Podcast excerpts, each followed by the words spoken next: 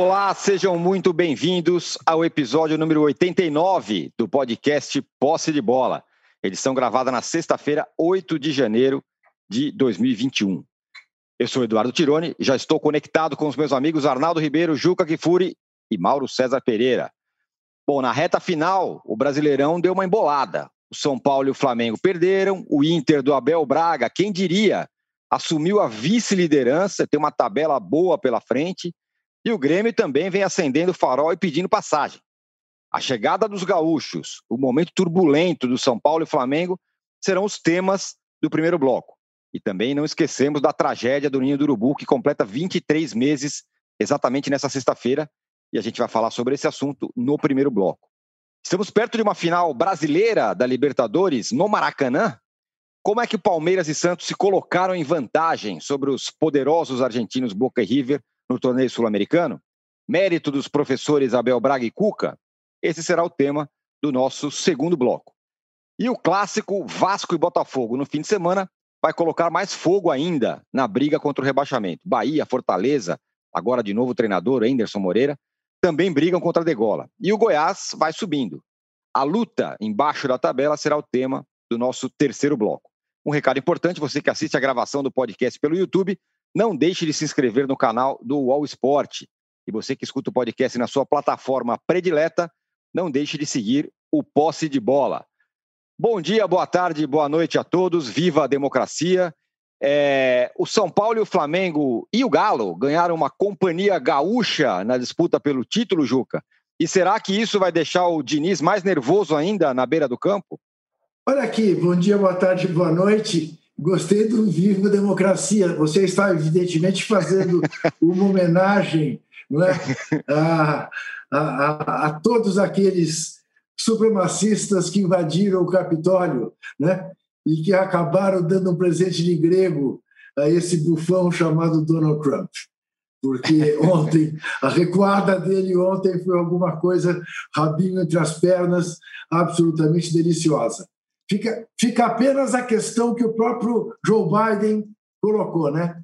Como seria se a invasão fosse feita pelo movimento do Vida Rapaz. Negras Importam? Imagina. Como seria, né?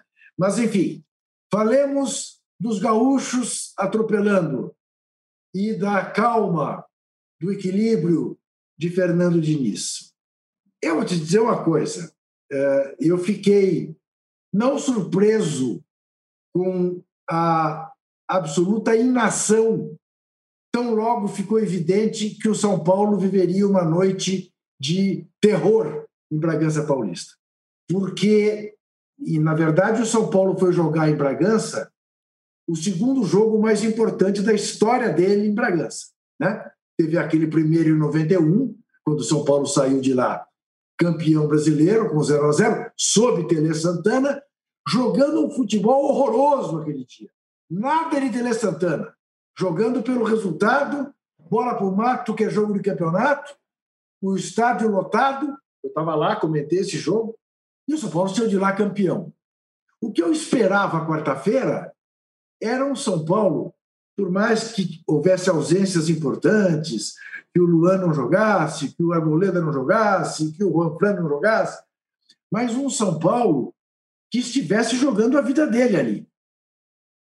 E era o Bragantino que estava jogando a vida dele. Quem competiu foi o Bragantino. E aí o São Paulo toma aquele gol. Mais uma vez, Daniel. Claro, sempre será que o Daniel Alves quer saída por ele. Mas toma aquele gol, toma o segundo gol. Eu disse: bom, agora o Fernando Diniz, pelo menos isso, deve ter aprendido com o Filipão no 7 a 1 Entra em campo e fala: gente, bola para o mato. Vamos levar isso aqui até o intervalo e vamos ver depois do intervalo se a gente conserta. Não, São Paulo continua igualzinho, tomando gol, tomando gol. Né? E aí aquele destempero do psicólogo. Então, ele ficou abraçado, mais uma vez, aquela teimosia que conduz à morte. Abraçado com suas convicções e absolutamente desequilibrado porque não se faz o que ele fez com o Tietchan. Não se faz aquilo com ninguém, em nenhuma circunstância. Né? E não me venha com conversa de que aquilo é motivacional, porque não há pessoa que possa se motivar a não ser ter a motivação de sair do gramado e dar um burro nele. Né? Eu te, entenderia perfeitamente se o Tietchan tivesse dado um, um, um murro no, no Fernando Diniz. Esse descontrole ele não tem o direito de ter como treinador de uma instituição como o São Paulo. Então, esta é, para mim, a parte triste, lamentável do São Paulo, embora eu não chegue ao exagero que eu vejo algumas pessoas cometendo de decretar que o São Paulo perdeu o título ali. São Paulo tem um jogo que deve ser razoavelmente tranquilo domingo contra o Santos, contra os reservas do Santos, eu suponho, né? O Cuca não vai fazer diferente do que fez uh, eh, para jogar com o Grêmio, quando né, praticamente entregou o jogo uh, para o Flamengo. Então, o São Paulo deve manter essa vantagem uh, que tem sobre o segundo colocado, que cresce. Cresce, aparece e não convence. Porque ontem, de novo, o Inter não jogou bem, principalmente no primeiro tempo teve uma sorte terrível dos jogadores do Ceará, parece estarem com medo de fazer gols. Porque era para o Ceará ter saído pelo menos com dois gols de diferença para o intervalo. Não fez os gols, tomou um contra-ataque no começo do segundo tempo, tomou o gol, desarvorou e acabou tomando o segundo gol. Né? Mas nada que justifique você dizer que o, que o Inter que o Inter esteja jogando um futebol que faça dele merecedor de vir a ser o campeão brasileiro. Agora, como você disse, tem dois jogos tranquilos em casa, aparentemente tranquilos, porque nada tem sido tranquilo nesse campeonato brasileiro para ninguém. Uh, tem dois jogos para ganhar seis pontos e esperar os tropeços de quem vem tropeçando, Flamengo e São Paulo. E o Grêmio também começa a querer incomodar, ainda um pouco longe, mas pode incomodar. Só tem esse campeonato e a Copa do Brasil lá na frente, no final de janeiro. Acontece que o Grêmio também teve a sorte de, por exemplo, contar com um VAR que eu acho que cometeu e vai ter que reconhecer o segundo erro grave. É, cometeu aquele contra o São Paulo no jogo com o Galo, e não me convence que o Gilberto estivesse impedido no belíssimo gol que ele fez de fora da área e que o VAR anulou. Tem até Enfim. ponto cego no VAR, tem uns 10 erros de VAR aí no impedimento. Pode, pode, tem uns, tem uns 500. É, ali, ali, ali não, nada. Eu vi aquela cena 10 vezes, as linhas não, não me convence, em hipótese alguma, que o Gilberto estivesse impedido. Finalmente é isso o campeonato ganhou de fato para quem meramente assiste o campeonato, não torce para o São Paulo nem para o Flamengo, ganhou novas, novos atributos, novos atrativos, nova graça, sem dúvida nenhuma.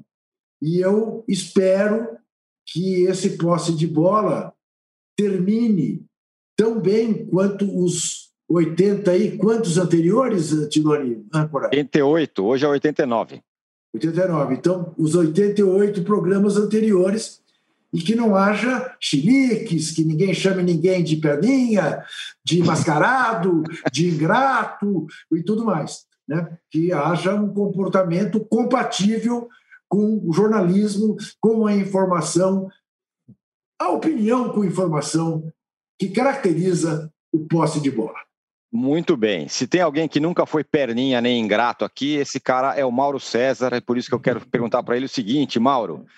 É, o São Paulo da tropeça, o Flamengo também, pelo seu lado, tropeça e até agora o, trabalho do Rogério Ceni é bem aquém do que se imaginava. Já estão falando que o clima está ficando ruim para ele, estão falando que ele não pode ficar na próxima temporada e estão falando até que o trabalho do Abel no Inter é melhor que o do Rogério Ceni no Flamengo. Você vê como se fala bobagem no futebol, né? como se fala besteira, né?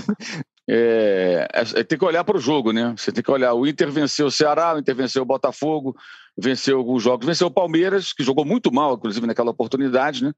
é, que não é problema do Inter, tem uma tabela boa agora na sequência boa, tem conseguido vitórias. Né? Agora pegar Goiás, embora o Goiás venha reagindo, tem o Fortaleza que contratou o Anderson Moreira e mandou o Chamusco embora. Aliás, quando o Rogério saiu do Fortaleza e foi pro Flamengo, né, teve um chororô danado. Ah, porque o tadinho do Fortaleza. Fortaleza demitiu o cara, deu um pé no traseiro do Chamusca na primeira oportunidade. Como no ano passado, o Zé Ricardo também não, não, não, não esquentou lugar, porque vinha muito mal, o próprio Rogério foi recontratado. Esse é o mercado de técnico de futebol. Ninguém tem esse, esse amor todo, não. Manda embora, pede demissão, vai embora. Sempre foi assim. Então, essa comoção quando um time grande contrata de um outro menor que ele é, um técnico, ela é, acho, uma grande hipocrisia. Funciona assim para todos os lados. Técnicos e jogadores vão para onde querem, a hora que eles bem entendem, e, e, e assim continuará sendo, provavelmente. Né? É, enfim, eu acho que grande, o grande problema dessas crises dos times de futebol é limitar a discussão ao técnico. Né? Há situações em que você realmente vê que, o, é, que é o técnico, que o técnico é o único responsável praticamente isso. É, por exemplo, quando o Domenech saiu, eu cheguei à conclusão, depois daqueles jogos todos, especialmente do Atlético Mineiro, que o Galo meteu 4 a 0 no Flamengo, que ele era o grande responsável por uma estratégia absolutamente tacanha, né, de abrir todo o campo, todo o espaço do mundo para o Jorge Sampaoli meter aquele, aquela goleada no, no, no, Flamengo. E depois do jogo achou normal.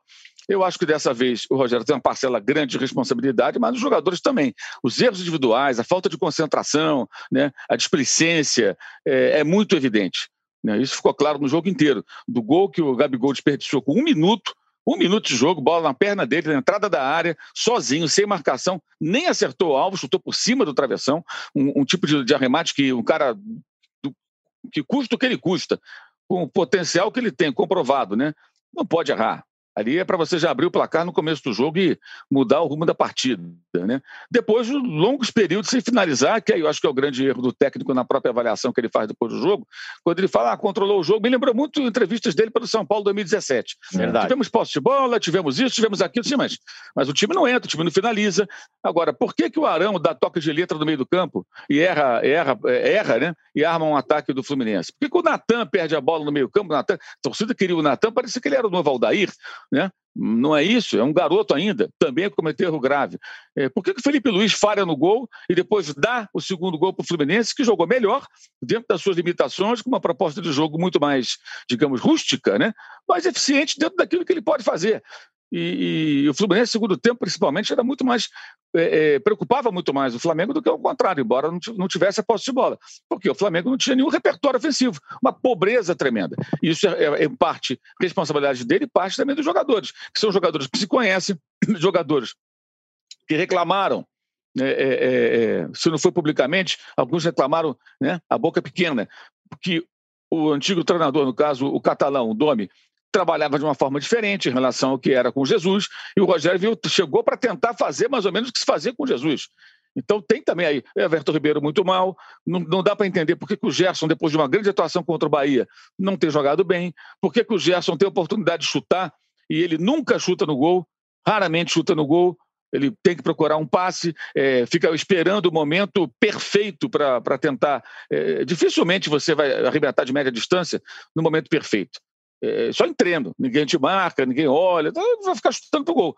Se bater uma marcação, vai ter um certo desequilíbrio tenta, em movimento, tentando sair do seu, do seu adversário. É, então são vários erros. O Rogério, eu acho que ele tem uma parte é, de responsabilidade, ela é, evidentemente não é pequena, porque ele é o comandante, mas o time também. São vários jogadores atuando mal e me chama a atenção a, a falta de concentração, a displicência em alguns lances, displicência que já custou derrota para o São Paulo na Copa do Brasil, com o goleiro Hugo, é, dois pontos contra o Atlético Goianiense com o senhor Lincoln, né, debaixo da trave, que perdeu o gol, né, e nesse jogo com o Fluminense, de vários jogadores. Everton Ribeiro não joga há muito tempo. Aí, diz a lenda, ah, voltou da seleção, voltou mal. Gente, vamos falar sério. O que, que tem a ver a seleção com isso? O cara voltou da seleção um tempão. Você pode alegar isso no jogo seguinte porque voltou cansado, porque viajou, porque não sei o quê, mas depois desse tempo todo, até o ano acabou, teve um tempão aí para descansar, treinar, um período enorme aí de, de intervalo entre é, o, o, o, último jogo do Flamengo no ano, foi dia 20, 23, né? Acho que é isso. Não, nem isso. Uhum. Foi dia 26, 26. Isso. Dia 26 e voltou no dia 6. Quer dizer, teve um período longo aí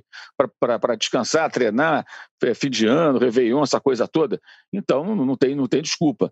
E o Fluminense, que não tinha é, conseguido nada além de um ponto em três jogos com o Marcão, sem Marcão, que era o Ailton que estava no banco, Marcão estava lá com a Covid, né? É, jogou melhor. É, jogou mal, acho, até o gol, até sofreu o gol. Porque não pode também o Fluminense ficar só se defendendo sem ter uma saída por ataque. Não atacava, né? Quando sofreu o gol, já no primeiro tempo deu uma pressionadinha no final, no segundo logo empatou. Estava na cara que jogando bola na área do Flamengo, o Fluminense iria empatar, porque o Flamengo tem esse defeito grave. Agora, acho que é o erro do torcedor, não sei se dos dirigentes, aí depende do que eles vão fazer, não acho que não vai acontecer nada agora, é achar que, é, que o problema é só o técnico. E, e, esse raciocínio raso de troca que melhora. Não é assim, troca que melhora. Você troca, Mauro, vai trocando, vai trocando, até quando vai trocar de técnico? Né? Aí também não Mauro, dá. Você não acha, você não acha que aquilo que a gente já dizia antes, por um aspecto, mas que para mim agora tem um segundo aspecto, a falta da torcida no Maracanã faz com que o time do Flamengo jogue desconcentrado, jogue achando que vai ganhar, sem fiscalização e sem incentivo. Quer dizer, a mim parece que o torcedor está fazendo uma falta terrível para que o Gabigol se conscientize de que ele não pode perder certos gols, para que o Everton Ribeiro se doe mais do que tem se doado. Não te parece isso? Que falta, que o torcedor está fazendo falta não apenas como incentivador, mas como fiscal também? Juca, mesmo que isso, é, que exista isso, né? É, eu acho que se for assim é pior ainda, né? É, Porque é. são todos profissionais, muito bem é. remunerados, ganham em dia, salários altíssimos, e se não tiver uma babá ali, um tio para reclamar, não, não, não, faz a lição de casa. É, tem que ter ali, parece criança de 10 anos de idade, né? Fez o dever, filho? Cadê o dever? Fez a lição? Estudou para a prova? Né? Sabe, sabe? Mas aquelas coisas do dia a dia. Vezes, né? É, pois é, mas não pode. Não pode. Os caras não queriam o Domi. Acho até que tinham dose de razão, porque o Domi fazia uma. Eh, no final, você viu o Domi colocando umas táticas kamikazes, né? Aí toma de três do Atlético Goianiense, toma de quatro do São Paulo, toma de quatro do Galo e parece que está tudo bem. Não está bem, cara. Peraí, que história é essa? Vamos com calma. Ah, não, ele monta o time da maneira diferente. Teve a reunião, inclusive, lá no, no, no Equador, né? Depois da. Tomou de cinco do, do, do, Olha só, outra goleada, já esquecendo a maior delas. De cinco do Del Valle. E na conversa depois, o que, o que foi dito, né? Que a gente ficou sabendo pelos jogadores, foi: professor, a gente pode jogar dessa maneira. E antes do jogo eles teriam falado, e no intervalo também. A gente vai. aqui está na altitude e tal. Quer dizer, eles, eles tentaram fazer o que o técnico mandou. Mas não funcionava, então havia um desencontro. Quando chegou o Ceni, não, esse cara que a gente quer. E qual foi o discurso? Não, vamos tentar reativar o que ficou esquecido. O modo Jesus, dentro de possibilidades e diferenças, evidentemente. E não funciona também. Aí você tem que ter uma babá. Até quando o Arão vai depender do temar o Arão ali gritando na beira do campo? Não dá, irmão. Ele tem que se virar. É um profissional há quanto tempo? História é essa? Quer dizer, o cara que jogou tão bem com o técnico português, agora dá toquinho de calcanhar, perde a bola e a contra-ataca no meio-campo. Agora, algumas trocas do Rogério também foram inexplicáveis, na minha opinião. Por exemplo, tirar o Natan, independentemente de ter errado também, e puxar o, o, o Arão para a zaga. Ele quer melhorar ali a saída de bola com o Diego, botar o Diego de primeiro volante, mesmo expondo mais a defesa, para começar uma criação é, é, um pouco melhor, um passe mais qualificado a partir ali do, do início das jogadas, com o Fluminense todo fechado. Ok, então tira o Arão e põe o Diego. Aí no final depois o Rodrigo Muniz. Então deixasse o Gabigol junto com o Pedro para a parte final do jogo. Não tem sentido tirar o Gabigol para logo depois colocar o um menino centroavante que foi puxar um contra-ataque, tropeçou na bola, foi facilmente desarmado. Você percebe que não é que ele não saiba jogar futebol, que não, não tá na vibe daquele jogo ali. É um garoto, cara, entra para resolver. Então o Rogério também cometeu alguns erros, alguns sérios, mas acho que isso tem que ser bem distribuído, porque vários jogadores têm que se comportado muito mal em campo, de uma maneira inexplicável. Felipe Luiz, como é um jogador de alto nível, um cara muito inteligente, eu começo a questionar qual, o, que, acontece com ele. Será que é físico? Será que é, não consegue jogar naquela posição lateral, né, que tem uma série de funções? É o, o homem da linha defensiva. E a falta de concentração no lance do segundo gol é evidente. E fica de novo aqui o elogio para o Fluminense. Fez o jogo direitinho que podia ah, porque jogou bola na área. Desculpa, vamos trocar. Troca então os elencos, dá o elenco do Flamengo para o Ailton, o elenco do Fluminense para o Rogério e vê o que, que vai fazer. Vai fazer o quê? Né? Ainda mais assim, Sim. assumindo ali interinamente, porque ele é o interino que substituiu o interino, que o Marcão é interino, né? Vai até o é. final do campeonato, depois vai ser um outro técnico. É isso, é o interino do interino. E é, é muita gente falou isso, né? Que, que com, no Fortaleza o Ceni poderia fazer isso, né? Podia fazer isso, é, jogar de um jeito mais reativo e tal, porque o elenco era diferente. Agora no Flamengo a história é outra. Agora, o Arnaldo, é... quem tropeçou também, claro, foi o São Paulo. A gente já falou um pouco disso, mas é o seguinte: o São Paulo ele corre o risco, vamos dizer assim, de perder para ele mesmo esse campeonato depois do que do que se sabe dos bastidores do jogo contra o Bragantino? Você tem informações aí, não é isso? É, eu, só para emendar o que o Mauro está falando, quando é, vários jogadores, Mauro apontou erros de vários jogadores, ou posturas, ou situações de vários jogadores do time do Flamengo.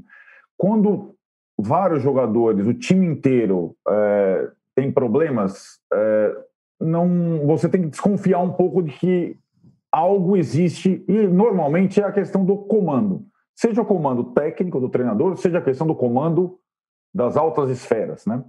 Você falou o São Paulo, eu até contabilizei. O São Paulo, desde o momento em que foi para o vestiário, eliminado para o Grêmio da Copa do Brasil, cometeu uma série de erros todos os dias até agora, e aí talvez justifique a sua pergunta: perder o campeonato para ele mesmo.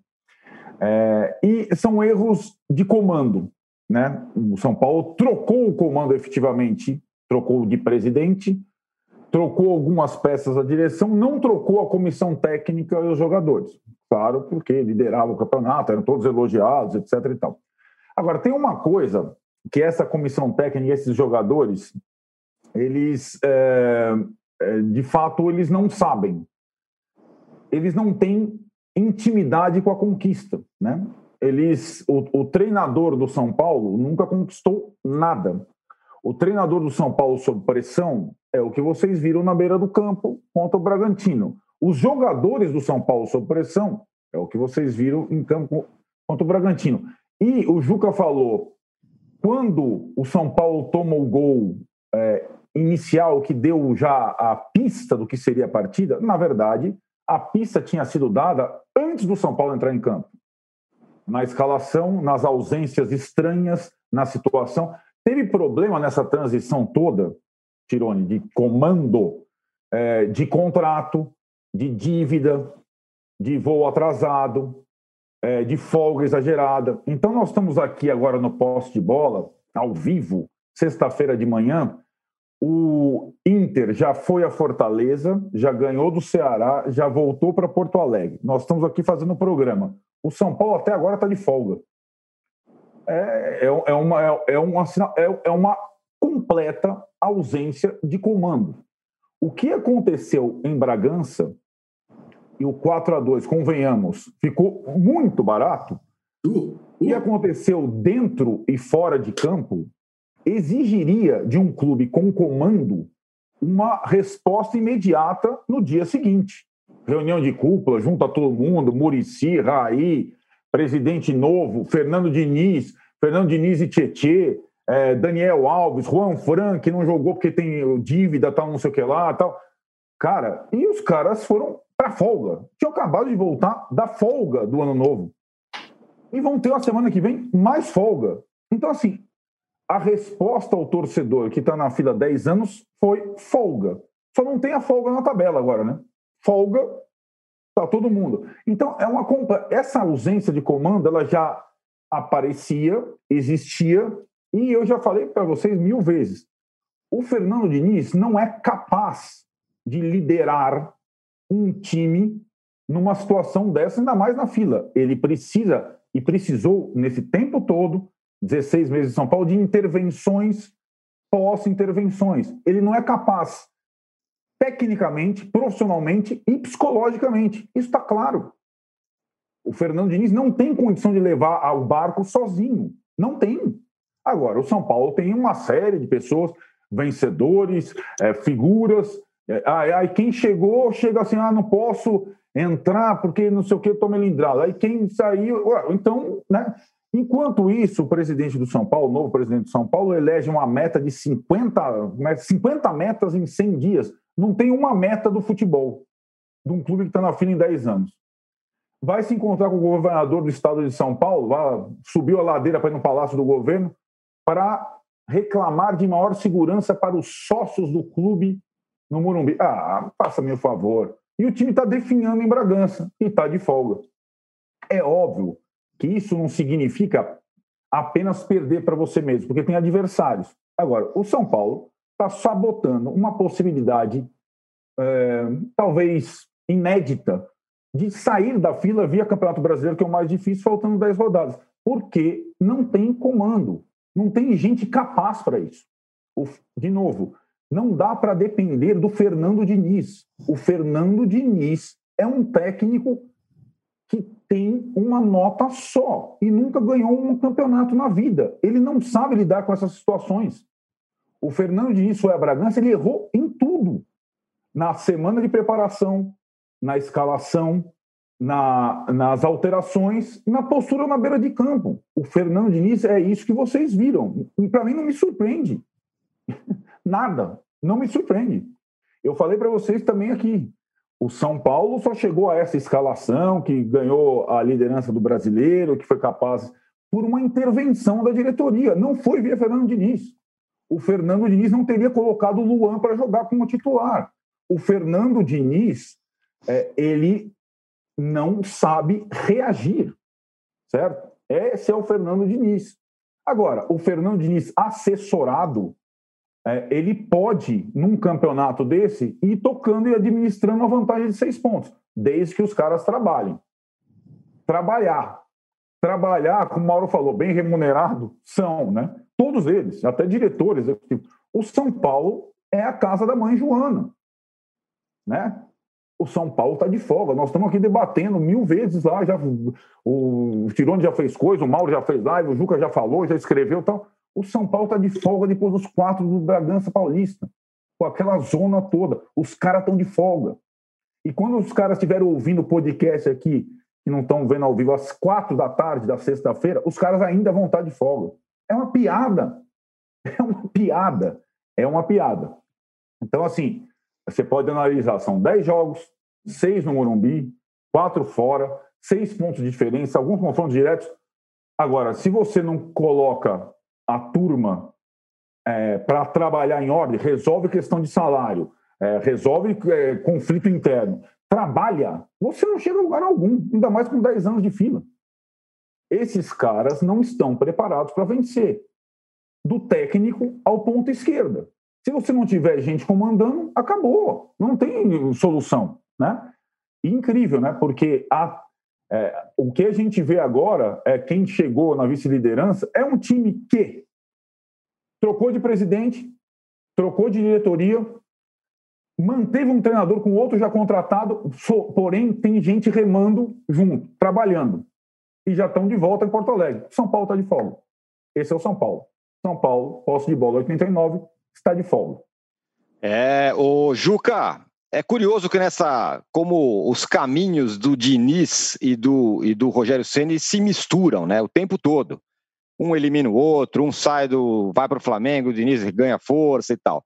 E nessa crise, vamos dizer, momentânea dos dois times, do lado você tem o Diniz, que discute com seus jogadores daquele jeito que a gente viu, e do outro lado o Ceni, que tem gente falando que ele não cobra os jogadores. Eu nem sei se é isso, mas é o que diga lá, que, que ele, não, que ele não, não tem um approach mais duro com relação aos jogadores. Até nisso ele se, as situações se misturam, né? É gozado, né? Porque tem gente achando que ele, na entrevista coletiva, entregou os jogadores, né? Culpou os jogadores pela falta dos gols, demonstrando que o esquema dele está certo. O Flamengo cria não pode para dentro, não é culpa dele. Eu tenho a sensação inversa, que escaldado pelo que aconteceu no Cruzeiro, ele está muito respeitoso em relação às estrelas rubro-negras e está querendo ser mais amigo do que comandante, que é típico de quem ainda tem que criar uma certa casca como treinador. Casca essa que, evidentemente, ele não tem. E esse então, papel, Juca, só rapidinho, e esse papel não cabe muito no Rogério Ceni, né? Ele sempre foi o inverso disso, né? Ele sempre foi muito autossuficiente, muito líder, muito eu que faço, né? Disse tudo, exatamente isso. Exatamente é. isso. Então, eu, me parece que ele está realmente um pouco titubeante, sem saber é, como agir é, nesse momento, sem se impor como eventualmente deveria e como tentou no Cruzeiro e deu-se mal, uma rebelião de jogadores que o colocaram para fora.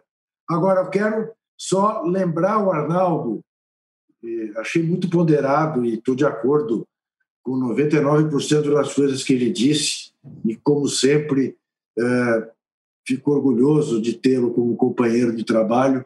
Obrigado. Porque, confesso, temia uma, um editorial um pouco mais vibrante. Mas, mas quero lembrar o seguinte, Arnaldo, são seis pontos do Inter, né? Mas são quatro pontos do Atlético. É, digamos que o Flamengo esteja sim, nesse sim. momento é que, é que potencialmente Inter... quatro pontos. Sim, né? exatamente. É, é, ou seja, é, aquela folga do sete foi embora, né? É o que eu falei, folga na tabela não existe mais, só folga de trabalho. Folga de Isso. trabalho tá, tem. É. Agora, Arnaldo, é, o Grêmio, a gente não falou do Grêmio ainda, ainda enfrenta todos os concorrentes, não é isso? Estou certo isso. na minha avaliação? E o Inter tem essa tabela meio mãe que a gente falou das próximas rodadas. Também dá para o Grêmio?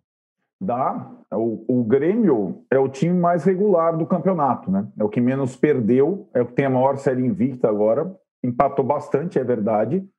Mas é, a Copa do Brasil, no caso, ela não atrapalha o brasileiro. O que a gente falava era sempre no final, é, mesmo servia, mesmo o mesmo servia para o São Paulo. Né? O Grêmio agora só joga a final da Copa do Brasil se jogar, porque o calendário do Palmeiras é maluco e pode ser postergado a final em fevereiro. Ele tem janeiro inteiro para disputar o Brasileirão, onde só perdeu três partidas.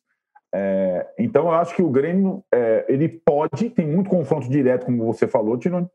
Vai jogar com o Flamengo, vai jogar com o Atlético, vai jogar com o São Paulo, vai jogar com o Inter, vai ter Grenal. Tem muito confronto direto. É provável que o campeão brasileiro de 2020, 2021 seja o campeão brasileiro com menor pontuação na história, que está muito embolado. O Grêmio está na briga, sim. É, o, e aí tem aquela situação, né? A, a reaparição do Inter nas possibilidades que o Inter já tinha descartado. Ela motiva o Grêmio no nacional também. São, são coisas que são retroalimentativas, né? Tipo, um vai olhando onde está o outro. E acho que o Grêmio não tem a sequência agora que o Inter tem, até fazer o confronto direto com o São Paulo, que o Inter joga Goiás e Fortaleza em casa, confronto direto com o São Paulo. Já, as três próximas partidas. O Grêmio tem já confrontos diretos, partidas em, entre aspas, mais duras. É, nas, nas próximas, vai jogar sexta-feira com o Palmeiras, o calendário meio estranho e tudo mais. Mas ele tem condição sim. É, e aí é diferente, né? Da situação do São Paulo. O Grêmio tem comando. Literalmente, todo mundo sabe quem manda naquele lugar. Né? Do presidente ao treinador. O resto obedece. O Renato já. O Renato já. Você lembra com o Maicon? O Renato saiu lá, o Maicon, o Maicon pediu para sair no jogo. Você lembra disso? Uhum. Ah, joga você. Capitão do time, pegou a braçadeira, eu, eu tô fora. Cadê a repercussão daquilo? Nada. Ali não tem, não tem, porque tem comando. É diferente. E é um comando acostumado a vencer. É, são caras mais cascudos, são caras mais vitoriosos. Já passaram por várias situações. Né? Então, acho que o Grêmio é, ele aguenta as turbulências, já aguentou várias, e tem condição de jogar pelo título brasileiro e jogar pelo título da Copa do Brasil ao mesmo tempo. Tem condição, sim. É, bom, para fechar esse bloco, Mauro, hoje, nessa sexta-feira, completa-se 23 meses da tragédia do Nido no Bu, que matou 10 meninos. É, e você é um dos caras, se não o que mais acompanha de perto isso, está sempre postando no seu blog e tal. E você postou algo no seu blog hoje em que peta a situação de indenizações, etc. Como está essa questão dessa tragédia terrível da história do Flamengo, da história do futebol brasileiro, enfim, mais ainda para as famílias todas? Eu só queria acrescentar um detalhe naquilo que falou o Arnaldo. Acho que a repercussão também é muito menor quando o jogador do Grêmio tem um problema com um, atleta, com um técnico do que em outros clubes que geram mais clique, né? Se isso acontece no clube A, B ou C aí, a repercussão é bem maior. Não que o Grêmio não seja um grande clube, mas existem os clubes que geram mais clique, geram mais audiência, né? geram mais discussão na televisão, discussões vazias muitas vezes, e aí, evidentemente, né, é, um pequeno probleminha vira crise institucional. No Grêmio é mais viável você contornar internamente esse tipo de desentendimento. É verdade, é... né, Mauro? Mas assim, as vitórias nos clubes que geram mais clique também geram muito mais Sim. engajamento, claro. Rojão. E o Fernando Diniz até outro dia era o santo, o Rogério Senna é o outro. Então tem isso, claro. outro, né? Tem Não, lógico, lógico. Eu estou falando especificamente desse caso. É. Se em determinados clubes o jogador se desentende com o técnico, isso vira discussão por uma semana. Em Verdade. outros, não é, ah, porque não se quer falar desses clubes, quer falar do outro. Simples uhum. assim. É, o, o caso do, do Garoto Juninho, tudo parado, não acontece rigorosamente nada. Nada, tudo parado. Tudo, tudo parado. O Flamengo falta fazer acordo com uma família e meia, como já foi dito amplamente também, esses acordos que aconteceram, parte deles foram reflexo aí de uma estratégia do clube de fazer uma proposta, deixar lá. E diante da demora, da paquidérmica justiça brasileira, que se arrasta, né? Parece um hipopótamo se movimentando, é, a coisa não vai, então as famílias acabam cedendo. Porque elas começam a perceber o seguinte: se obrigar na justiça eternamente, imagina o seguinte: os pais de um dos meninos que tem uns 50 e poucos anos, talvez fiquem até os 70 brigando na justiça. Isso pode durar anos, anos e anos dois anos agora, daqui a um mês, da, da, da, morte dos garotos e nada. A matéria do UOL falando, eh, mostrando né, que o Flamengo já sabia dos problemas lá do ar-condicionado e tal, foi em 9 de setembro. Quatro meses amanhã que essa matéria saiu e nada aconteceu. De concreto, nada. Rigorosamente nada. Então, diante disso, as famílias acabam cedendo, muitas delas acabam aceitando o que lhes foi é, proposto, e acho que o mais importante aí, nessa altura, não é nem discutir a questão das indenizações, que já foi, já foi amplamente discutido. O Flamengo já foi criticado, tem que continuar sendo criticado. A maneira como os dirigentes, como dirigentes, não os, porque não são todos né, que estão envolvidos nisso, claro. Hoje, a maneira como dirigentes do Flamengo lidam com essa situação é abjeta. Tudo isso a gente já sabe. Mas e a justiça, gente? Quem é responsável por aquilo? Lembrando que aquela, aquela aquela estrutura foi inaugurada ainda na outra gestão. E as pessoas que participaram daquilo? Os, os, que estão, os que estão no poder têm que falar, ou têm que se explicar à justiça, e os anteriores também, que inauguraram aquilo meses antes de, de ter acontecido. Aquilo que eu falo não, é, não são os contêineres, digo toda a estrutura do CT que preservou por um período aquela, aquela verdadeira arapuca onde os garotos morreram. Então tem essa discussão que acho que hoje ela é muito importante, ela praticamente não, não existe, né? pouco se fala disso. Eu sempre gosto de traçar um paralelo com o que aconteceu na Inglaterra, os 96 mortos da tragédia de Hillsborough em 1989. Os ingleses não falam paguem as famílias, eles falam justiça para os 96. Aqui no Brasil é paguem as famílias, ou seja, se pagar está resolvido. Não. Até porque estão pagando, e talvez mesmo pagando esse dinheiro, seja, eh, seja menos do que as famílias deveriam receber com indenização. Talvez não seja bastante, mas acabam aceitando porque a, situação com essa justiça que vai se movimentando tão lentamente induz até a pessoa a pensar, eu vou, eu vou acertar isso aqui, até porque eles querem virar essa página. Essas famílias têm que seguir em frente, as pessoas têm que continuar vivendo. Alguns têm outros filhos, têm que cuidar desses outros meninos, dessas meninas, e tem que seguir em frente. Então não dá para ficar todo dia acordando, ligando para o advogado, como acontecia, né? e você conversando com os familiares, com os advogados, você ouve relatos desse tipo, ah, o cara acorda, liga e fala: e aí, doutor, tudo certo? Temos alguma novidade do Flamengo? Não, não temos. E a justiça? Também não tem nada. Aí no dia seguinte ele acorda, não liga para advogado, dois dias, eu vou ligar de novo, manda o WhatsApp. Não tem, não tem nada, porque não acontece. O Flamengo deixou lá a proposta e a justiça. Se a justiça estivesse caminhando, talvez alguma coisa acontecesse, alguma movimentação diferente. Então é, é, é, é vergonhoso isso. Vergonhoso para o Flamengo e vergonhoso para, para a falta de justiça nesse caso, porque não acontece nada, gente. São dois anos praticamente, num caso de repercussão imensa, obviamente, em que dez adolescentes, dez crianças praticamente, morreram queimadas vivas dentro de um clube de futebol. É um negócio sem precedentes na história e nada acontece. É uma coisa abjeta. Abjeta. É impressionante. Dá nojo isso aí. É, realmente é. Que, que página horrível né, da história do, do, do, futebol brasileiro, que é essa história do, dos meninos do, do ninho do urubu. Bom, fechamos aqui o nosso primeiro bloco desse episódio 89 do Posse de Bola. É, voltamos em 30 segundos para falar dos times da Libertadores, Palmeiras e Santos, que fizeram bem na primeira perna da. Não, perninha não, perna da, da, da, das semifinais da Libertadores. Nos deem likes, viu? Estamos com uma taxa de likes baixíssima, o Juca também não se movimenta. Voltamos aí em 30 segundos. O ano de 2020 pode até estar diferente, mas o que não muda é a emoção do Brasileirão. É disputa para entrar no G4, briga para escapar do rebaixamento, polêmica com VAR, enfim, é o maior campeonato do futebol nacional e com o All Sport Clube você assiste aos jogos do Brasileirão ao vivo no EI Plus. Acesse wall.com.br barra esporteclube e assine já. São planos a partir de R$19,90 por mês para assistir ao vivo ao melhor do futebol onde você estiver. UOL Esporte Clube, assine já! Estamos de volta para o segundo bloco do episódio 89 do podcast Posse de Bola. O Juca não está pedindo likes, mas eu peço, em nome de toda a equipe do Posse de Bola, nos deem likes, viu? Chegamos, vamos chegar na taxa de 3 mil likes aí. É, o Juca, além dessa plaquinha que você está levantando agora, eu queria saber o seguinte: o que, que te impressionou mais? A vitória cachapante do Palmeiras sobre o River ou o Santos como um todo? O Santos, do jeito que está a vida do Santos, política, financeira e tal, caos financeiro, com um time que perde jogador no meio do caminho, ter chegado até onde chegou e com chance de ir para a final. O que, que, é mais impressionante? Não, o Santos, o Santos é um fenômeno. É um fenômeno. Veja que o Santos, com tudo que acontece no entorno do Santos da Vila Belmiro, o Santos está a dois jogos de se transformar no primeiro clube brasileiro tetracampeão da Libertadores. Primeiro, é fabuloso, é fantástico, sem dúvida alguma, sem dúvida alguma.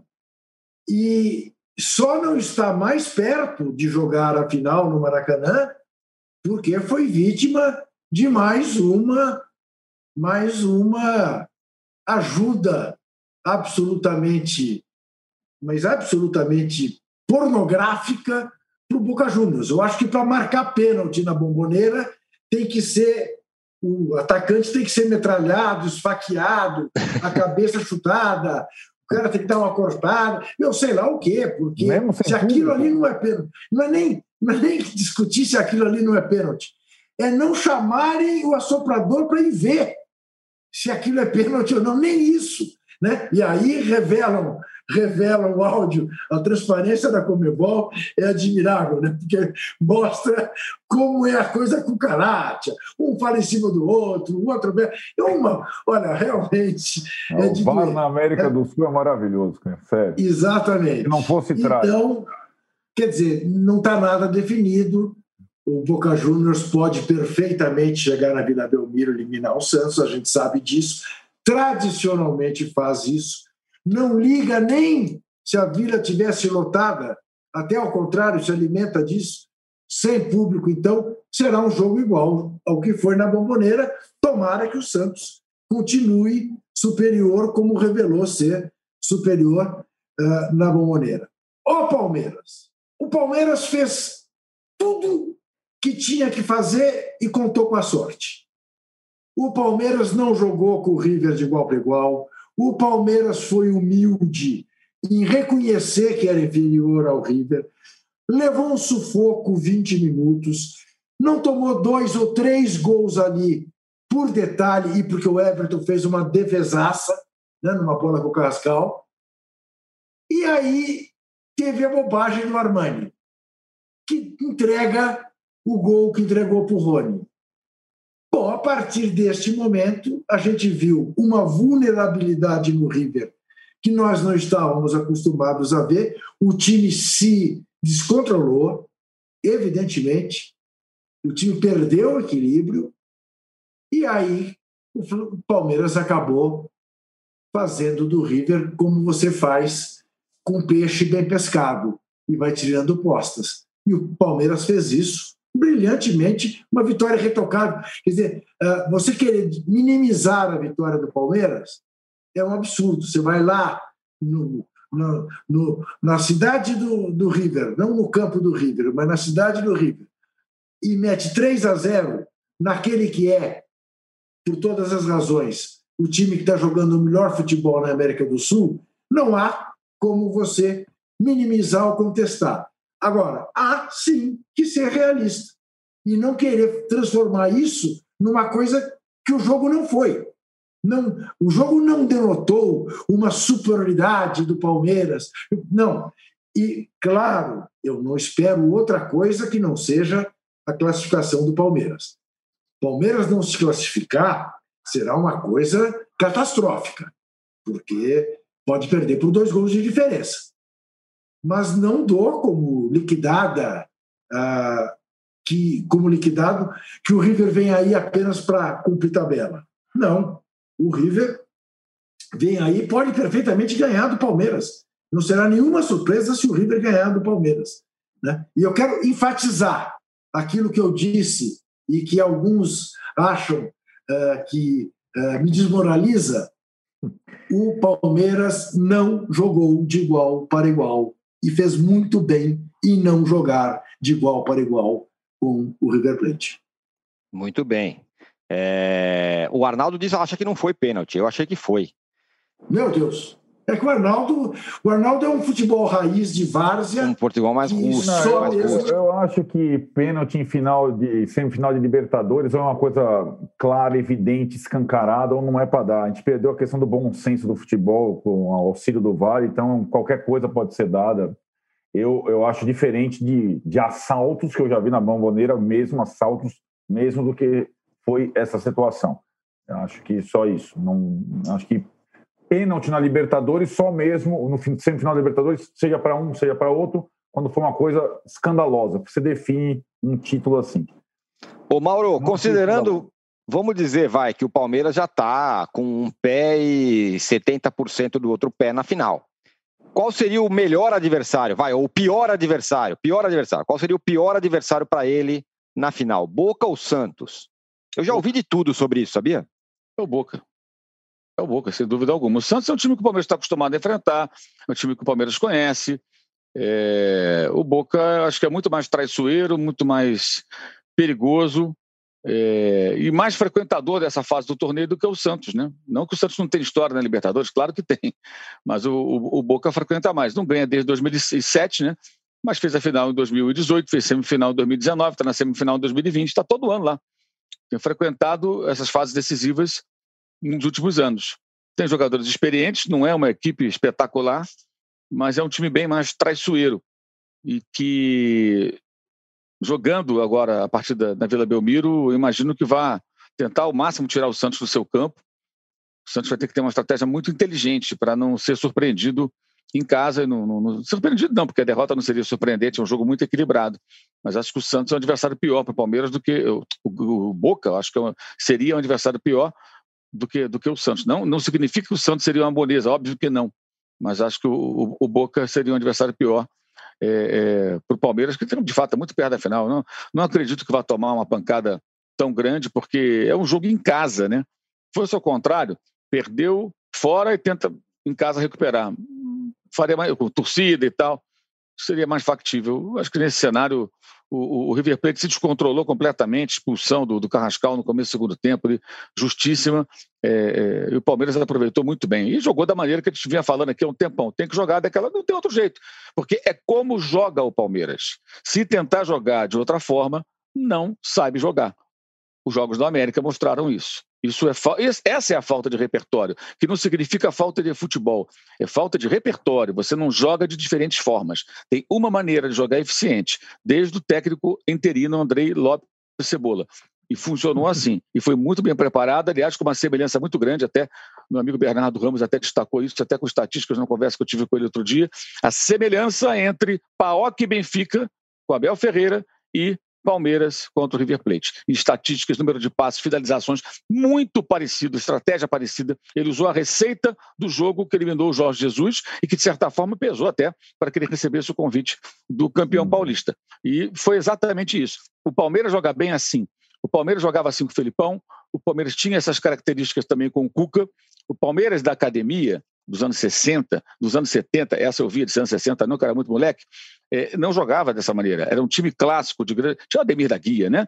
É um time que ficava com a bola, jogadas plásticas, bonitas. Esse Palmeiras mais recente e vencedor é reativo. Joga fechado, velocidade e tal, bola parada, lateral na área, que voltou e voltou com força, né?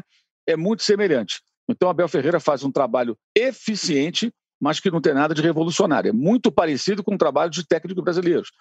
Não vou aqui ficar dizendo que um tempo que é estrangeiro que ele está fazendo alguma coisa. Não, ele está fazendo muito parecido com que, com eficiência, tanto que está muito próximo da final, né, da Libertadores, e está na final da Copa do Brasil, mas é muito semelhante com o que técnicos brasileiros fazem. Pode ser que no segundo estágio de seu trabalho, na temporada 2021, com mais tempo, porque ele teve pouquíssimo tempo, de, de fato, ele até consiga acrescentar outros elementos ao jogo do Palmeiras, que não existem ainda. Né? Então, são, tem, que, tem que prestar atenção na análise, né? Porque o que mais eu ouvi, inclusive, depois do jogo, foi: ah, cadê? Não tem, não tem um repertório, não. E a tolice do torcedor que começa a desmerecer o River Plate, que é assim muito forte, né? o que acaba por é. esvaziar e desvalorizar o próprio feito histórico do seu time. Quando você fala, é. ah, o River, falaram que era bom, não, é bom. Isso. O seu time foi muito bem. Elemento, use a cabeça. Você está falando mal do seu próprio time, que merece todos os elogios. É, então, quando você está lidando com pessoas que pensam, entre aspas, dessa maneira, é difícil explicar até o que significa a palavra repertório. Né? Que vai, vai, falei agora no começo a mesma palavra por causa do, do Sênio do Flamengo. Não tem repertório. Porque não, se você não consegue furar uma defesa, não consegue criar situações, cadê o repertório ofensivo? Não tem. Se fosse músico, é o cara que só toca uma música, sabe? Só toca aquela música, só tem uhum. aquele acorde, é só aquilo. Né? Você, âncora, por exemplo, que é fã de grandes bandas de heavy metal, né? é. certamente toca nesses instrumentos que estão atrás de você aí, quando está aí mostrando seu talento musical, não uhum. só músicas, digamos assim, mais pesadas, né? como também baladas românticas que bandas de heavy metal também executam, porque são bandas que têm repertório. Então toca músicas mais agitadas e outras mais melódicas e românticas. É assim, assim que funciona. Mas para o Palmeiras, esse estilo é o bastante para ser campeão? Poderá ser. E vai ter que jogar assim até o final, porque não haverá tempo de fazer grandes mudanças. Afinal, se aproxima, antes tem esse, esse, essa escala contra o River Plate, que, sinceramente, eu não acredito mesmo. Acho que o River vai tentar, mas o Palmeiras teria que ter uma noite assim absolutamente desastrosa para entregar o ouro ao bandido depois de construir isso. Agora, outra, outra, outra, outra disputa está muito igual. E eu penso assim, sobre o pênalti. Na hora achei que não foi. Me impressiona até, a, a, a, até escrevi sobre isso no jornal, a forma como o, o, o Simon é, é, teve tanta certeza na hora ali do pênalti, chama atenção, nem mal viu o pênalti, porque o Marinho se, se, torna a queda dele muito cinematográfica, isso sempre induz a gente a achar que não foi, e eu só fiquei convicto de que houve realmente um pênalti por causa do VAR. Quando? No dia seguinte, na quinta-feira, vendo e revendo no computador, parando a imagem, o que deveria ter sido feito para o Tobar, para o árbitro. Ele tinha que ter ido à beira do campo para olhar. E tem um toque aos 36 segundos ali daquele vídeo que está aí na, no YouTube, né, do vídeo da Comebol, de fato, o esquerdo, ele bota a perna na frente e bloqueia o Marinho, o Marinho cai. Se o Marinho não fizesse aquela pirotequeria toda, talvez até marcasse o pênalti. Mas aí ele sai rolando, que parece que deram um bico nele. Não houve então, isso. É, entendeu? Então aí, ele, ele se prejudica ali. Cai, cai normal, cara. deixa o corpo cair normal. Não precisa sair rolando. Né? Mas, de fato, olhando assim, é, é, é assim, é pênalti para ver no VAR mesmo, para você ficar procurando ali. Então, o que, que eu fiz? Quando eu vi o vídeo no YouTube, eu falei, vamos olhar agora, como se eu fosse do VAR. Parei, olhei e falei, tem sim. Agora, por que, que o árbitro não foi à beira do campo? Ele delegou para os caras lá que discutiam, vocês devem ter visto o vídeo, loucamente. Um falatório, parece, como, quando eu era criança eu via muito isso, parece um mercado de peixe. O mercado isso. de peixe que fica, ah, patrão, olha o peixe aí, o camarão, não sei o quê, o mexilhão, é, é, é um mercado de peixe, cara. Como é que pode? Os caras vão definir um lance capital de um jogo semifinal naquele falatório que negócio Exato. é aquele? A confusão, um querendo. É por isso parecer... que o VAR não serve, ah. gente. Pô, não, não, não, serve. não, é. não sei se chamou a atenção de, de vocês. O, o VAR não serve por conta disso, porque um lance interpretativo vai ser interpretado por 600 pessoas. E aí, o cara tem 10 segundos para decidir se foi pênalti ou não. Vale a visão do cara do campo. É então, assim, mas, o ca... mas o cara que decide. interpretativo é isso. Aí não o cara adianta. que decide não Nós vai lá ver. Mas então mas não vai lá ver. Pode, pode até ir lá ver. Só que assim, o, o, o negócio fica lá. 10 lance interpretativo não tem conclusão. É a, é a zona cinzenta do futebol. E graças a Deus o futebol é assim que existe uma zona cinzenta. Agora querem fazer o futebol sem zona cinzenta. E não existe isso. É um, é um jogo interpretativo. Então, assim, não, não existe. Nós não, nós, não, nós não concordamos com com o dois acham que foi pênalti, o outro acha que não foi pênalti, e todo lance interpretativo de futebol vai ser assim. E o VAR da Comebol é perfeito, porque ele mostra assim, eu acho que foi, eu acho que não foi. Olha o toque aqui, olha o toque aqui. Não, não, não, não existe esse tipo de intervenção no jogo. Mas os caras querem assim fazer o quê? Realmente, a, a, discussão dos caras do VAR é um negócio inacreditável. Né? Não, é, um negócio, é, é um negócio é, é, é, exemplar, como disse você, né? Aquela coisa da, da América do Sul, mas, enfim. É, gostei da, da, da, da, da da pronúncia do Mauro César com relação ao autor do suposto pênalti. Gostei, é assim que se faz. Como é que é o nome dele, Mauro? Esquerda, vai lá, Mauro. Esquerdas! Isso, exatamente. É Não isso. confunda com Ramon Dias. Ramon Dias. Bom, é, Teve outra fez- semana também. Teve outro, teve outro, é verdade. Isso. Bom, fechamos aqui o segundo bloco do episódio 89 do podcast Posse de Bola. Voltamos daqui a pouco, daqui a 30 segundos, para falar da briga contra o rebaixamento e da estreia do Luxemburgo, com empate contra o Atlético Goianiense. Voltamos já já e o Juca pedirá likes, porque eu estou pedindo likes para ele. Likes para gente, galera. Já voltamos. Cidadão brasileiro. Vem ganhando fama nacional e internacional. Sua personalidade simples conquistou cada canto da internet. E até polêmicas envolvendo muita grana. Quem é ele? Como ficou tão O conhecido? que sabemos sobre o meme do vira-lata caramelo? Tem história que não cabe em 30 segundos, mas cabe no Splash, o novo canal de entretenimento do UOL. Fique por dentro do universo pop, das novidades sobre músicas, celebridades, filmes e séries. Vamos falar de coisa boa? Muito bem, voltamos para o terceiro bloco do episódio 89 do podcast Posse de Bola. Bom, Juca, assim como no alto da tabela da briga tá, tem mais concorrentes agora, lá embaixo é a mesma coisa, né? E vai ter nada menos do que Vasco e Botafogo, nada mais do que Vasco e Botafogo.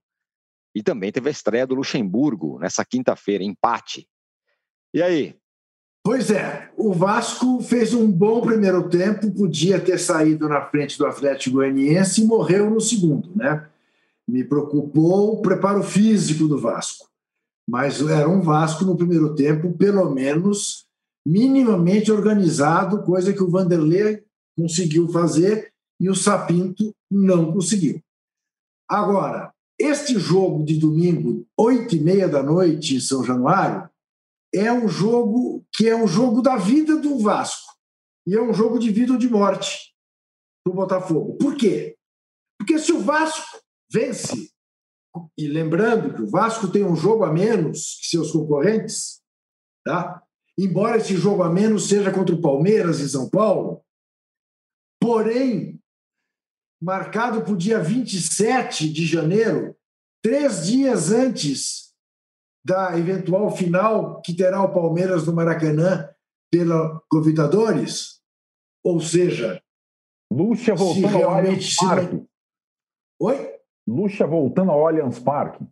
Sim, Não é isso? Ah, se mantiver esta data, provavelmente o Palmeiras vai jogar com o time fraldinha, né? não é nem o, o time alternativo. Então, para o Vasco ganhar do Botafogo, vai significar um alívio que ele poderia ter tido ontem com uma vitória, só teve o de sair da zona do rebaixamento. Agora, eu vejo o Vasco com totais condições de escapar, o Bahia cada vez mais complicado e o Botafogo só um milagre. E se perder do Vasco em São Januário, e o Vasco é favorito, aí de fato eu acho que o Botafogo vai amargar sua terceira queda. É um jogo dramático você pensar num Vasco e Botafogo, os dois nessas circunstâncias. Que um estivesse já não é novidade, mas ambos realmente que Botafogo e Vasco façam um clássico do desespero, o clássico pela, pelo não rebaixamento, é uma coisa que honestamente eu não achava que eu veria quando tinha 15, 20, 25, 30, 40, 45, 50 anos de idade. Não achava que veria isso. E estou vendo. Estou vendo Certo. aos 60, certo, Arnaldo? É isso. Sou três anos, sou três anos mais velho que o Mauro. Outro dia aprendi que o Mauro tem 57. Para mim, o Mauro tinha 30. 42, 43. Eu nunca vou achar que o Mauro chegou aos 57, mas é impressionante como o tempo passa. É. Mauro, você que é tão jovial, você pode me dizer que a impressão que dá é que o Curitiba e o Botafogo já estão meio entregues, né? Ainda mais o Curitiba. Então tem aí duas vagas, vai, na disputa da Série B. E muita gente na briga, né? Porque agora tem Fortaleza, tem Bahia, tem todo mundo. Fortaleza foi buscar o Anderson Moreira, né? Demitiu lá o Chamusca. O Bahia está despencando. O Vasco, a gente vem dizendo isso, né? A situação do Vasco não era tão difícil, era fazer um pontinho, um jogo a menos e tal, e fez esse pontinho, conseguiu pelo menos sair da zona de rebaixamento, vai jogar contra o Botafogo não tão desesperado assim. O Botafogo perdeu nove dos seus dez últimos jogos, e a única vitória foi sobre o Coritiba, que é o último colocado. O Coritiba foi rebaixado em 2017, ele tinha nessa altura 28 rodadas, 28 pontos. Hoje tem 21 pontos. Uhum. Então você imagina, faz uma comparação com o último rebaixamento do Coritiba, você vê que está bem pior. Muito difícil escapar para todos os dois.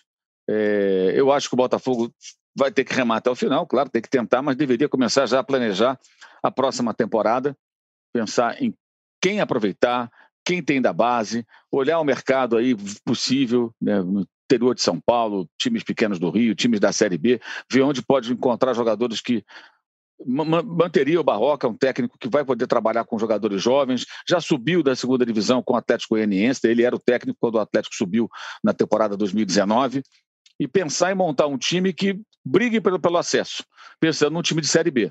E pensando, claro, obviamente, na situação dramática do clube do ponto de vista econômico. O Botafogo está atoladaço em dívidas com receitas pequenas e nesse ano com a pandemia essas receitas ainda menores e as despesas continuam. Então, acho que o Botafogo tem, tenta ver o que dá para fazer, mas já começa a correr contra o tempo, começa a preparar um bote salva-vidas. Né? Essa é a situação. E o Coritiba já entrou no campeonato sabendo que a chance de rebaixamento é, era grande. Tem novo presidente também, o Coritiba. Né? Os dois clubes mudaram de presidente durante é, esse, esse período. E o Vasco também vai mudar de presidente. O Salgado já vai assumir em alguns dias, mas pelo menos com um pouco mais de tranquilidade. Veremos, certamente, quando o Vasco estiver matematicamente fora do, do, do, do risco de rebaixamento, que deve acontecer, acredito, uma, um grande oba-oba, né? uma grande farra, uma grande festa dos amigos da imprensa, né? Que eles estão aí, prontinhos para encher a bola por qualquer razão, mesmo que não tenha razão. O Arnaldo, é... e, o, e o Fortaleza? O Fortaleza só funciona com o Rogério Senna, é isso? Todas as outras tentativas de técnico com Fortaleza deram errado. O Zé Ricardo, agora o Chamusca, e agora chega o Anderson Moreira, que eu acho que estatisticamente deve ser o técnico que mais fica empregado no futebol brasileiro. Né? Não, é? Ele nunca está é. desempregado, ele sempre está. O Anderson vai não sei para onde, é. toda hora. O Anderson, esse ano, não está. O retrospecto dele não, não indica né, é, salvação para o Fortaleza, não, porque saiu do Cruzeiro, o Cruzeiro melhorou. Saiu do Goiás, aliás, o Goiás, hein? O Goiás estava, né, já estava enterrado. O Goiás é um dos melhores times do segundo turno. O Goiás tem possibilidades reais de se salvar e seria uma façanha, uma façanha. E não né? vai ser, não, e não seria a primeira, né? Teve aquele Goiás é, do Cuca, né? Exatamente, 2003. É, e olha, seria uma coisa surpreendente. O Fortaleza, eu acho que ele se, de fato, esse Fortaleza dos últimos anos, ele estava muito ligado ao ao, ao estilo do Rogério e tudo mais. E acho que a, a saída do Rogério, é, desta vez, acho que talvez pegou ainda mais desprevenido o Fortaleza do que da outra vez. Mas se tinha a impressão, naquela altura, que o Fortaleza já estava salvo. Né? Já estava, ah, não, esse ano não vai repetir a mesma. E acho que teve uma desmobilização geral, né, Tironi? De, de jogadores, coisa que o Chamusca que deixou o Cuiabá e até a possibilidade de subir com o Cuiabá para dirigir o Fortaleza. O, ele procurou resgatar jogadores mais veteranos lá, o Hélio Paulista, Derlei e tal. Não deu muito certo. Teve agora o recente surto de Covid, que foi mal explicado, teve um jogador na balada. Começou. Perdeu-se ali o comando que o Rogério tinha é, ali escancaradamente. Não acho que só funcione com o Rogério, mas se o Fortaleza entrar nessa reta final, como o Bahia está entrando na zona de rebaixamento, fica difícil sair. É, é, é, uma vibe diferente, né? É o Goiás olhando uma luz no fim do túnel que não existia e o Fortaleza vendo o buraco se aproximar. Por isso, tudo que vocês falaram, e o Juca falou no início, é que a tarefa do Vasco não, embora dramática, ela não é tão difícil assim, porque tem times se encalacrando mais. E o Vasco tem vários desses confrontos diretos contra essa turma aí em São Januário. É, então o Vasco, acho que o Vasco não fizer grandes barbeiragens, ele se salva.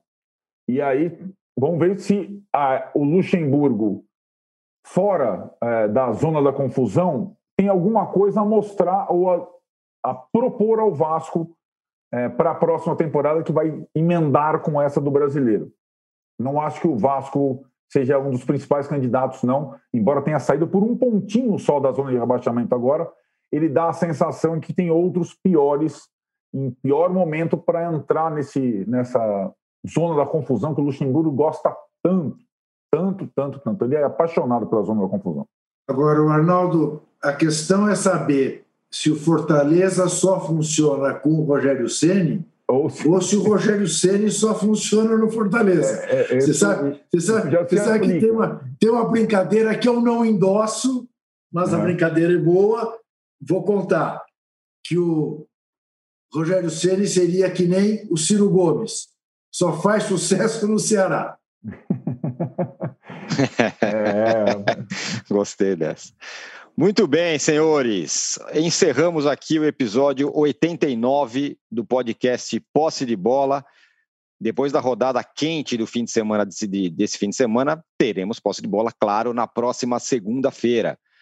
Obrigado, Juca. Obrigado, Arnaldo. Muito obrigado, Mauro. Olha, e... eu queria registrar, diga, diga, diga. Por favor. Que pela primeira vez hum. em 88 posses de bola, 88, você disse. Eu sei o que você vai falar. Pela primeira vez, em nenhum momento falou-se sequer o nome do Esporte Clube Corinthians Paulista. Você sabe, Juga, que, que, você sabe, Juga, que ontem eu e o Arnaldo estava fazendo, discutindo a pauta, fazendo o roteiro, não sei o quê, e a, esse negócio ficou na nossa cabeça. Pô, e agora? A gente não vai falar do Corinthians, mas é que o jogo do Corinthians é só quarta-feira, né? Não, mas não tem importância. Falar do Corinthians tem que falar sempre por qualquer motivo. Então, dizer, qual é a boa do Corinthians? Conta aí. Não, é você, é você rezar missa e não falar de Deus. Entendi. A boa, a boa do Corinthians é isso, que o Corinthians desapareceu. É estranho. O né? Corinthians, o Corinthians teve 18 dias de, de pré-temporada. Isso. Esse time vai pegar quarta-feira o Fluminense e vai, vai parecer a Alemanha contra o Brasil. Vai ser uma moto niveladora. Você imagina Manci, com mancinismo, o que o Corinthians apresentará quarta-feira na Arena de Itaquera. Esse, esse, esse, é um bom tema para um posse de bola futuro. É, o que essa folga do Corinthians Imagina, nesse momento vai servir para a próxima temporada? O time vai chegar não, mais é, descansado. É, isso não, time agora. É o único que por outro lado, você veja. O time, vinha, o time vinha em ascensão e quebraram o ritmo do time. Isso, exatamente. Ora, é. Muito Acabou bem. Então, segunda-feira voltaremos com Corinthians, inclusive, tá? Prometemos. Desde que vocês nos deem, nos deem likes. Obrigado, Mauro. Obrigado, Juca. E seu lindo escudo do Corinthians. Primeiro bloco, segunda-feira. Não. Primeiro bloco, segunda-feira. Tá marcado. Valeu, valeu, Arnaldo. Obrigado a todos que participaram com a gente. Valeu, Rasta, meu velho. Um abraço. Chega ao fim esse episódio do Posse de Bola. Lembrando que você também pode conferir mais opiniões e análises nos blogs dos comentaristas do UOL. Posse de Bola tem pauta e produção de Arnaldo Ribeiro e Eduardo Tironi, edição de áudio de Amer Menegassi e coordenação de Diogo Pinheiro.